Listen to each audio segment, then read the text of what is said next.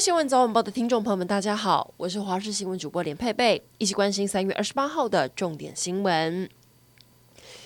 今天很多人都在雨中上班上课，华南云雨区东移，加上东北季风影响，北台湾有局部大雨，乍暖还寒，又突然变冷。今天清晨最低温出现在台中大甲，只有十二点七度，还好明天天气会好转，雨势趋缓回温。今天北部低温有十五度，明后天可以回升到十八、十九度。但到了星期三的下半天，又有一波锋面接近，不稳定的天气可能会一直延续到清明连假。昨天全国一天增加了八十三例本土病例，中南部警方不敢松懈，针对八大行业扩大临检。台南有客人没有打疫苗，怕被抓，竟然躲到了楼梯间。而高雄、台中、彰化警方也都有突袭查。也都有突袭稽查，发现不少违规，包含没有落实十连制以及没有带疫苗证明等，警方已经移送卫生局裁处。中国当局在今天通报，过去二十四小时确诊病例一千两百一十九例，另外本土无症状的感染者有四千九百九十六例，其中上海最多有三千四百五十例。上海从今天开始进行新一轮分区风控筛检。第一波封闭的地区包含了浦东、浦南，还有邻近区域。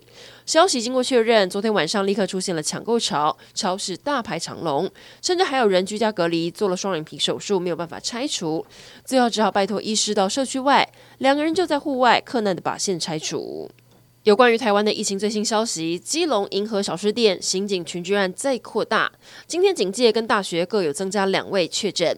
基隆市长林佑昌因为颁奖给染疫的员警。当时两个人都没有戴口罩，指挥中心表示，林佑昌居家隔离的时间要从三天延长到十天。还好目前二采都是阴性。还原整个传播链，一开始是有员警到小吃店用餐，接着又参加警局餐叙。截至目前为止，已经有八位员警染疫。最新的状况是新增了两位确诊个案。根据了解，这两个人都是市警局内的内勤人员，一人是女会计业务，另外一人是股长，都有参加同一场颁奖典礼，也有同桌用餐。目前有九百五十二位相关接触者进行 PCR 筛检，居家隔离四十九人。警局也启动了异地分组办公。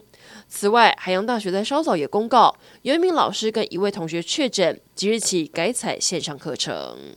再来，邀请大家帮忙找人。和硕联合科技的前副总裁蔡进国前天自己一个人开车到新北市三峡的满月圆山区登山，但到昨天凌晨都还没有回家。女儿悬赏一百万要找爸爸。现年六十五岁的蔡进国，身高一百八十三公分，出门时穿着浅蓝色上衣及卡其裤，最后在停车场被拍到了最后身影。今天凌晨，包含了登山网红跑山兽罗培德，也从南投埔里开车来到三峡，加入搜救行动。